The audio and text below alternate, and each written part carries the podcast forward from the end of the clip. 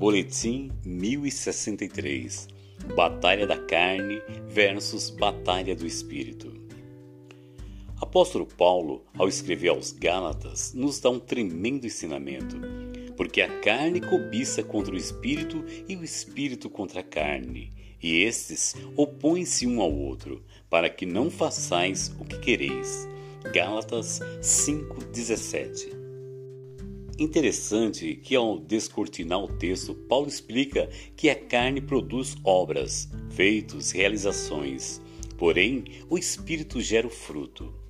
Fruto este, o qual vem de uma semente, e a semente, ao ser plantada, tem que ser cuidada, cultivada, tratada, regada, até chegar à manifestação do fruto. Por outro lado, nenhuma árvore dá fruto para si, mas ela dá fruto para alimentar os outros na estação própria, porque caso seja prematuro, pode amargar a boca.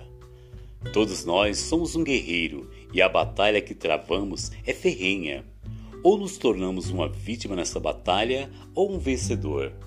Porém, essa batalha não se ganha no grito, decretando ou determinando essa batalha se vence cultivando o fruto do Espírito que manifesta o caráter de Cristo: amor, alegria, paz, longanimidade, benignidade, bondade, fé, mansidão e domínio próprio.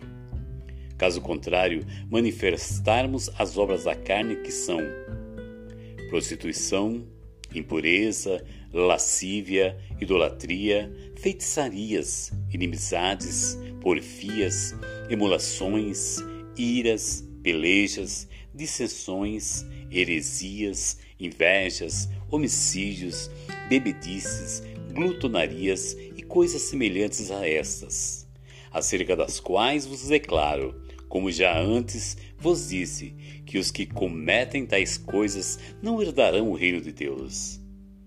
Mas esse mesmo capítulo, Paulo nos ensina como fazer para vencer essa batalha. Gálatas 54, 16 e 18. Digo, porém, andai em espírito e não cumprireis a concupiscência da carne. Mas se sois guiados pelo espírito, não estáis debaixo da lei. Essa batalha só se vence se estiver equipado com as armas de Deus. Essa luta sem tréguas estão em jogo a alma, a mente, o corpo, enfim, a vida. Com a queda de Adão, a criação toda foi corrompida. Então, para vencer essa guerra, você precisa fortalecer o seu homem interior. As Escrituras afirmam que todo aquele que é nascido do Espírito luta contra a sua carne, a saber, a sua estrutura física corrompida pela maldição do pecado e a sua mente não plenamente renovada.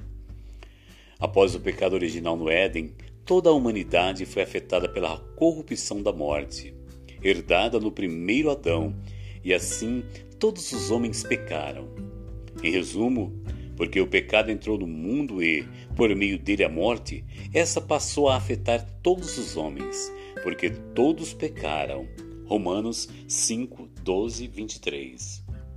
O nosso corpo, que era imortal e incorruptível quando criado, foi ferido pela maldição da morte, e nesse estado caído, resiste todos os dias à santidade do Espírito, que é eterno a carne em si mesma tem uma predisposição ao pecado, e enquanto quer pecar constantemente contra Deus, o Espírito quer nos conduzir à santificação. Isso é uma batalha interna e diária na vida de todos os crentes em Jesus.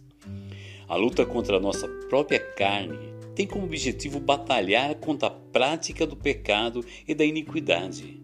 Anônia, transgressão da lei abrindo espaço para o aprofundamento do relacionamento com Deus, que é espírito. As obras da carne sempre vão produzir o pecado, palavra que, em sua raiz grega, amartano, pode significar errar o alvo.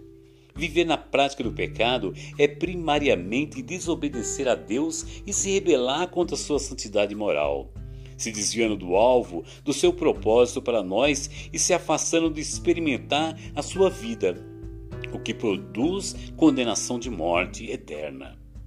A vida agradável a Deus é aquela que exibe pureza moral, não só em atos, mas também nos desejos íntimos. Essa é a matéria que estaremos estudando nesse módulo do Instituto Jávia. Não perca. Texto: Apóstolo Cleiton Nantes.